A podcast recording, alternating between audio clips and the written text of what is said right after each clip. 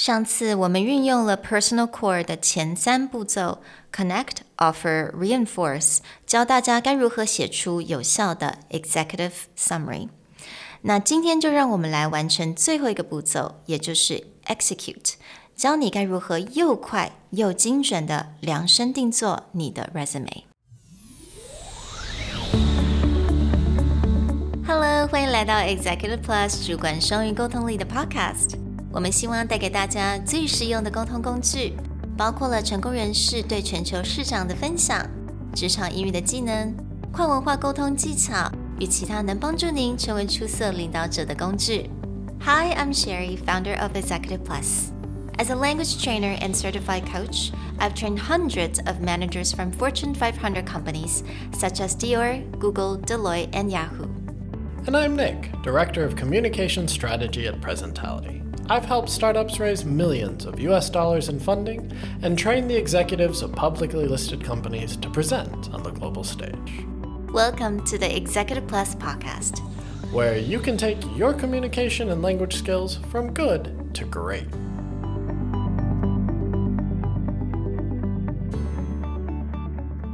Hey everyone, welcome to Executive Plus Podcast episode 42 How to Tailor Your Resume. Now, in the previous episode, we looked through the key pieces of creating your executive summary by following the presentality methodology core connect, offer, reinforce. And now we're getting into the last piece execute. And we're really going to start looking at if you want to tailor your resume for a dream job or something that you really want to go after, what are the steps that you take to do that tailoring? 嗯，那我们在这个部分，我们也研究了一本另外一本书，那这本书叫做《The Seven Second CV: How to Land an Interview by James A. Reed。那他这一位，他是他本身是一个非常知名的 headhunter。那他写了这本书，他就有提到说，当你在找不同的工作的时候，你不能只用一个版本嘛。那我相信很多人都知道，但是你要怎么样去 tailor 你的 resume 给不同的 position？那其实他在这边就有提到一个蛮有趣的，也蛮简单的一个 exercise，也就是呢，当你去看这个 job requirement 的时候，你就先去 highlight，不用想太多，你先赶快圈出来，去 highlight 出来他们最常出现的字。So this means that the first step to tailoring your resume actually has nothing to do with editing your resume. Mm-hmm. Put your resume aside, mm. go find the job listings you really want to take a crack at and start your process there. Start analyzing the information available, whether it's identifying the key soft skills, identifying the key hard skills, but really laying them out before you get into the editing of your resume. 那没有错，我们在做这个 Taylor resume 之前，我们真的要去看我们的 job requirements，看它有什么非常常常会跳出来的字。它有可能是 team player，它有可能是 collaboration，它有可能是你 know self starter，或者是你要 time management，像这种 key phrase，那它有可能是 hard skill 或者是 soft skill。那我建议就是大家利用。最 top five 最最常见的 top five 的 traits 来先做这个 exercise。So, we'll show you a real world example of how this actually works with a job listing. But for now, let's talk about the basics of the mindset when you go into tailoring. Let's say I've gone in, I've identified my five key hard or soft skills with the words that keep popping up or the ideas that keep popping up and I want to start the tailoring process.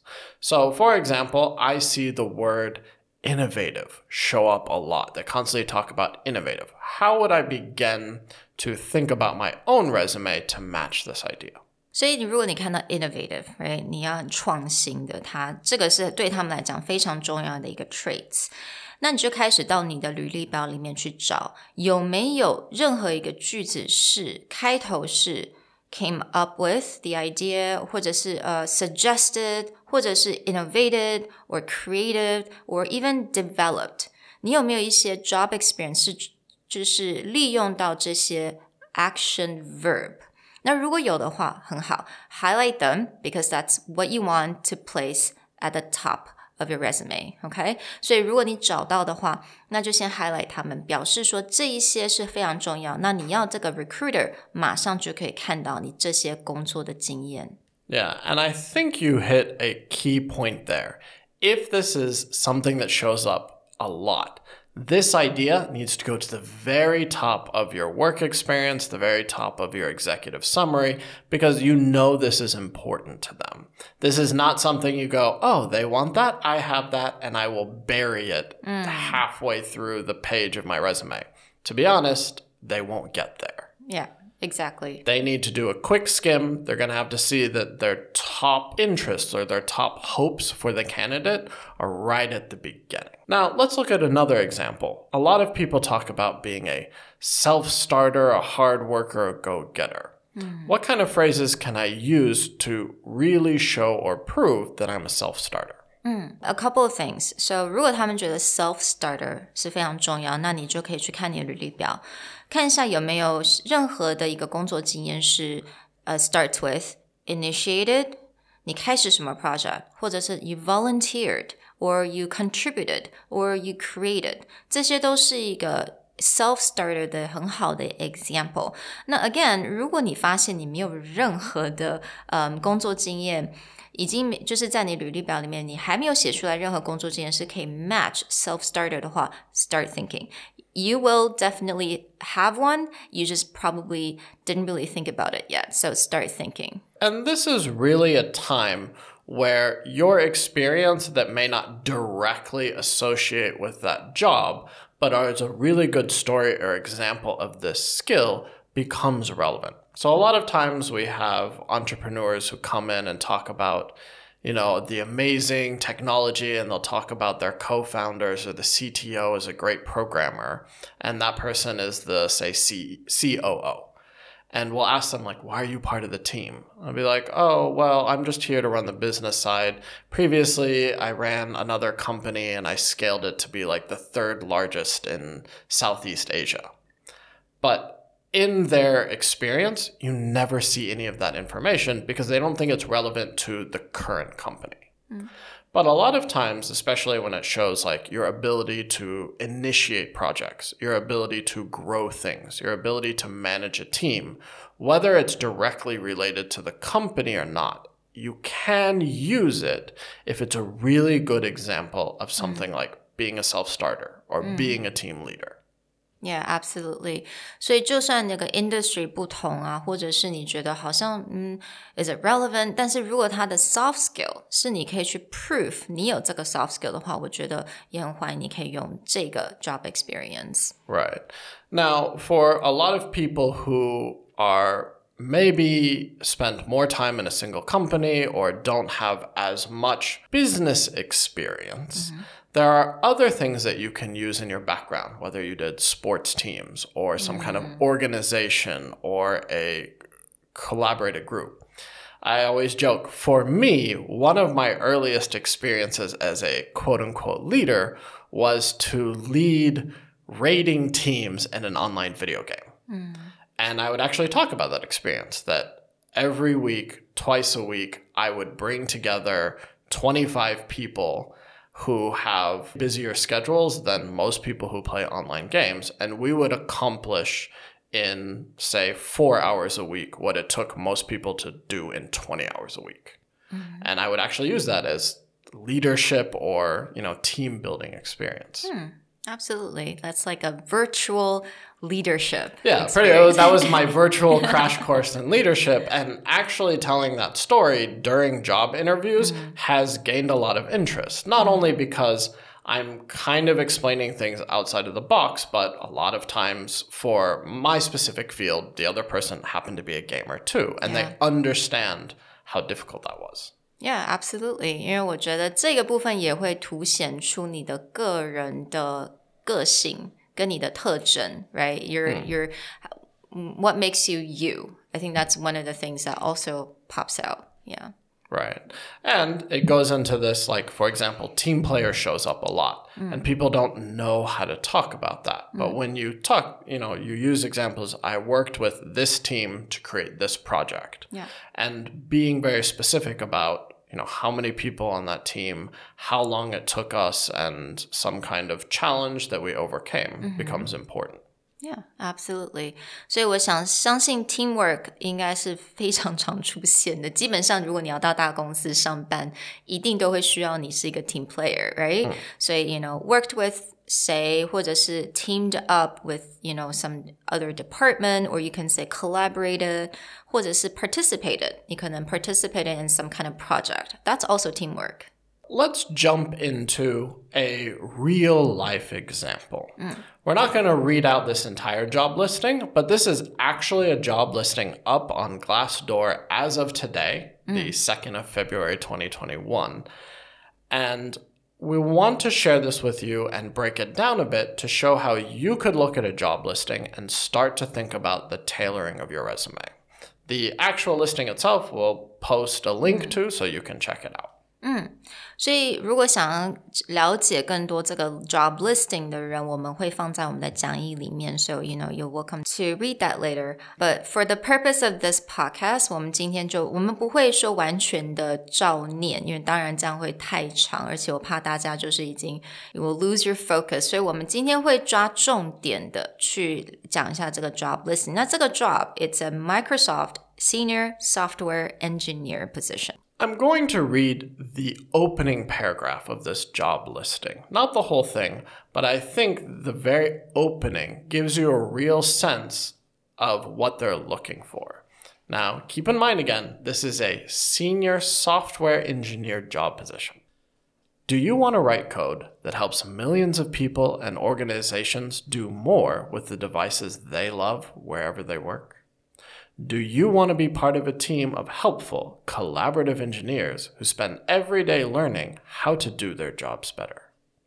Come join Microsoft Intune team. We build software that runs on Android, iOS, Mac, Linux, Windows, and the Azure cloud to manage devices for companies and schools around the world. We're looking for a new engineer to join the team. If you can solve hard problems, if you are great at communicating and collaborating, if you want to continue to learn and grow, and if you are good at getting stuff done, you could be that engineer. 刚刚大家也听到了，诶，其实这个蛮有趣的，它是 Microsoft Senior Software Engineer 的 position，但是你会发现，在它这个 opening paragraph 里面，我们常听到的字，反而不是在讲你的 hard skill，反而常常在讲 team collaborative。Right, continue to learn and grow and communication 这个字常常的出现。 Right. Nowhere in there to go, are you the best software engineer that we've ever heard of? Do you have awesome programming experience and understanding of multiple languages? It's not there at all. Yeah. It actually starts off with that Do you want to be part of a team? Do you want to collaborate? Do you want to help people? This is how they're kicking off. And as you go through the rest of the resume, that shows up again and again. Yeah, they sprinkle those hard skills in there, but the key thing that shows up over and over again is your soft people skills. Absolutely，所以这个地方呢，我们就可以开始把它 highlight 起来，把它圈起来。Communication、collaborative、teamwork，嗯，learn、 grow，那这些部分我们就开始把它圈起来。All right, so let's keep reading the uh, job requirements. So if we're going down to the responsibilities section. The early responsibilities are what you might expect from a software engineer position. You have to design and implement test features for mobile apps, web apps, um, deploy and support apps for our customers. But then it very quickly goes back into this collaborate with team members as part of an agile team. Even when you get down to basic qualifications, they have qualifications about programming, but right in the middle of qualification section, again, you collaborate. You can explain your work, you can ask great questions, you can listen to your peers and your customers. You like to give and receive feedback. So this is straight back to How do we work with other people? How do we communicate with other people? 那我们刚刚在 opening paragraph 我们有听到说 learn and grow。那在 qualification 他们最后一个部分，他们又讲到了 you're learning。So no matter how much you know, you're always seeking to learn more and to become a better engineer。所以你就会知道，他其实对你，如果你很 eager to learn，这个是他们要的 traits，非常重要的一个部分。 Right. So even looking at this pretty short job description, mm-hmm. which is only about one A4 size in length, mm-hmm. there's two soft skills that are just jumping out. Mm-hmm. One, your ability to communicate and collaborate with a team, and two, your willingness to continually grow and learn. Yeah. So, when you get into editing your resume, these skills, these stories, these examples should be front and center. Yeah, absolutely. 所以这个部分呢，你开始就会去想说，OK，我哪一个部分是有很多 teamwork？你你可能你去去找一下你这些 action verb 有没有从哎 worked with 或 teamed up 或 collaborated 这些部分开始的，或者你可以看一下，OK，eager、to learn。 with your eager to learn, think about things. It doesn't, it can be job related. What's a new programming language that you've picked up in the last year? What books have you read to improve your either hard skills, say your programming skills, mm. or your soft skills, leadership books? Mm. Another great example is because this is for Microsoft, their CEO is a pretty prolific writer. He's written a New York Times bestseller. Have you read it? What you know soft skills or what ideas he talks about facilitation coaching a lot mm. in his book do you know anything about these things Or what about certificates? yeah continuous learning always becomes very important. Mm. Certificate if Yeah. you sign up for online courses uh, masterclass lynda.com mm. anything that you've taken on coursera you know you don't want to list out every single thing but it's like in the past year i have completed four different coursera courses on these topics. Right. just as a way to show that you know continuous growth for mm. me is very important 或者呢，其实这个部分也是你在准备 interview 的地方。我知道我们现在没有在讲 interview，但是当然，you know, you want to do your resume well because you want to get that interview, right? So again, this could be something that helps you to have that perfect interview. So, in this case, when they list out a basic qualification of five years of software development experience, this is the baseline that every applicant to this job is going to have. Yeah. To put that at the top of your resume doesn't benefit you because it's not actually something above and beyond. Yeah. Above and beyond is again my what I have done to collaborate and really work as a team player mm-hmm. and what I have done to show continuous growth mm-hmm. because these are the things that matter to the company. 所以这个部分，我们真的建议，如果你甚至是看到像这样子 job listing，那你的 resume 呢，你应该要先 essentially 你要去加强你的 collaboration ability，还有你的 learning ability，先把这些加强出来，然后呢，你再去提到你的 hard skill，right？你的 coding ability。 Now, this may start to feel like a whole lot of work, but if you listen to our previous episode and you went through the COR process, in that O offer, we actually ask questions that would directly relate to this. Mm. So if you've gone through that initial process, it's as simple as looking and going, all right, I answered this question with I'm a great team player, and here's an example of why. Well, mm. that's what goes Taylor into your resume. Or here's an example of I love to grow through learning. I am a continuous learner. All right, here's an example, and you throw it on the resume. The idea of what we talked about last week is to really lay out all the pieces and then create your executive summary. But those same pieces become useful in tailoring your resume and become useful in going into your interview process.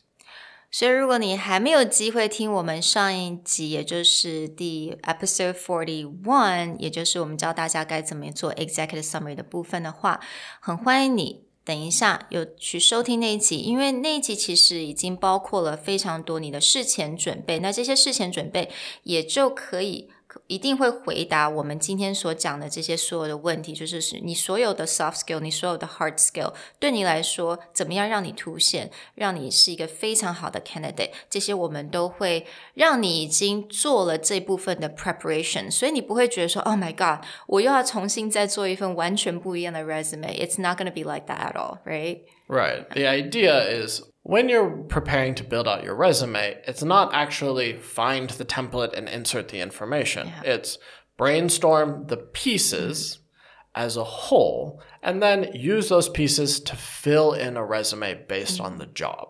So a lot of times you're going to be copying, pasting the same things over, but at least you have like a database, yeah. a bank of your thoughts and your answers, and then you just move them over. So that becomes a lot faster than starting from scratch every single time. Yeah, absolutely. We really hoped that this. How to Tailor Your Resume segment starts to get you an idea of how to break down the job requirements or the job listing and match it back to your relevant skills. Don't bury your relevant skills somewhere in the middle. If it's something that shows up constantly on the job listing, that goes up top. That becomes your key selling point. 嗯，那你要记得我们刚刚提到那本书嘛，The Seven Second Resume. Well, it usually takes about seven seconds for a recruiter to look at your resume and decide if you are the right candidate for the job.